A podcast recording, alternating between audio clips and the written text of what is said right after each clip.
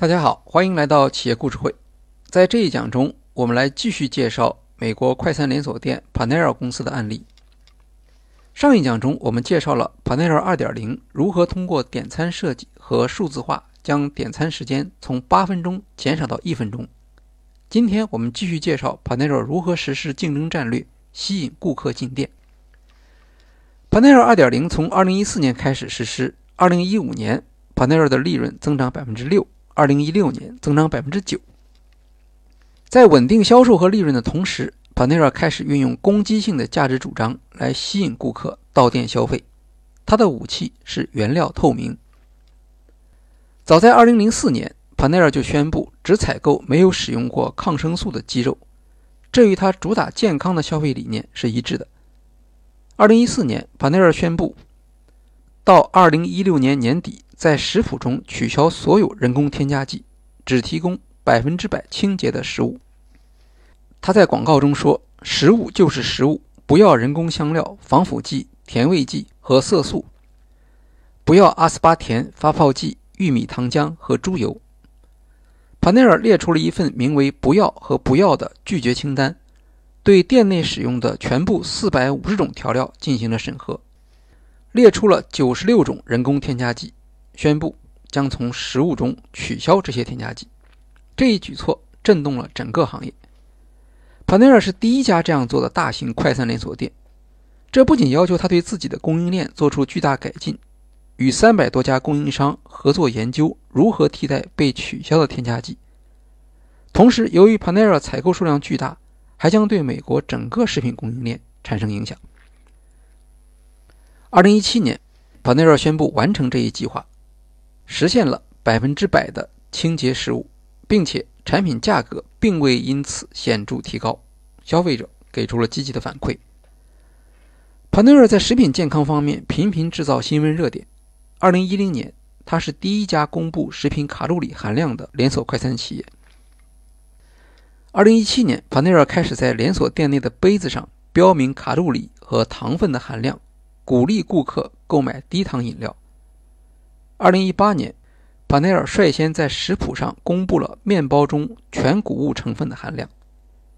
一般来说，面包店只公布热量，全谷物是一个有空子可钻的说法。有时店家会自称多谷物或采用全谷物，以吸引注重健康饮食的消费者。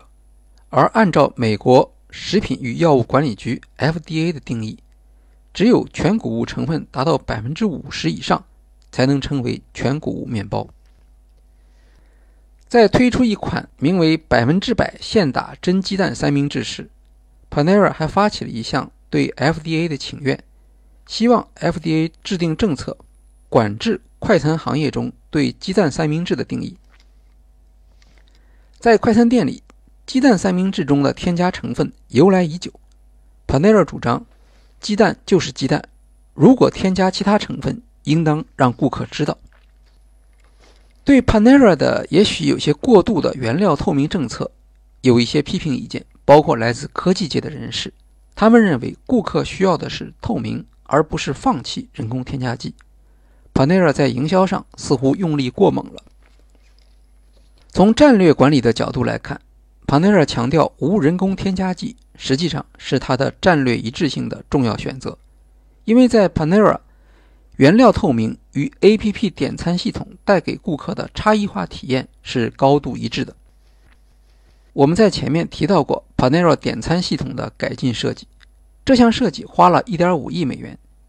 尽管是一项很大的投资，但对麦当劳或其他大型连锁店来说，学习并且在自己的店内投资点餐系统并不难。今天，几乎所有的快餐店都实现了点餐上的改进。看上去，Panera 点餐系统的优势最多只能维持几年时间，然后大家又要陷入同质化的竞争。但原料透明却不一样，尽管麦当劳也可以做到原料透明，可是消费者在麦当劳用餐时很可能不会特别关注它的原料，因为当顾客在做出消费决策之前，已经知道这可能并不是最健康的选择。因此，他就不会特别关注原料，以免强化本次消费选择的负面印象。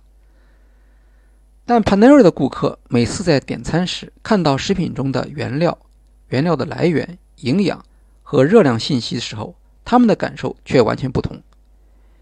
由于 Panera 主打健康概念，顾客在看到这些与自己的健康选择一致的信息时，会强化对自我的选择做出肯定，更有可能愿意查看这些信息。这样的逻辑与顾客在麦当劳消费时的体验刚好相反。这就构成了健康餐饮价值主张的一种正向循环。顾客越是喜欢自己的这种选择，越对自己的形象感到满意，就越有可能更多的前往 Panera，并且更能克服高价格的障碍。原料透明还有助于提高企业与顾客的情感联系，情感联系对购买决策和长期忠诚影响非常大。有调查发现。顾客与 Panera 的情感联系更加密切。在美国市场上，Panera 顾客情感联系的得分在快餐类别中是第一名。从营销来讲，Panera 是在利用顾客的负罪感和形象管理。从战略管理来看，Panera 利用移动端点餐支持原料透明的价值主张。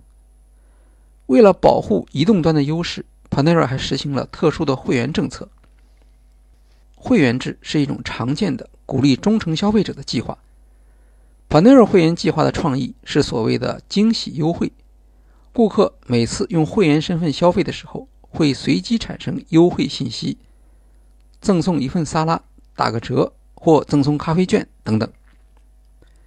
在管理学课上学习强化激励时，我们学到过，时间不固定和比例不固定的强化激励效果最好。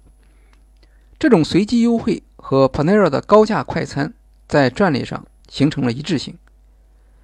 如果客单价太低，优惠空间不大；客单价太高，优惠的价值感又不强。恰好在介于快餐和点餐的休闲快餐店，随机优惠可以为顾客带来明显的价值感。在这种时候，不透明反而成为一种优势。Panera 用透明的食物原料吸引顾客，在消费时用不透明让顾客有所期待。此外，会员的数量越多，基于移动端的数据积累和分析的价值也就越高，未来同样会构成 Panera 的竞争壁垒。另一方面，追求极致的战略要求非常高的管理水平，否则就会伤害到自己的品牌。二零一九年。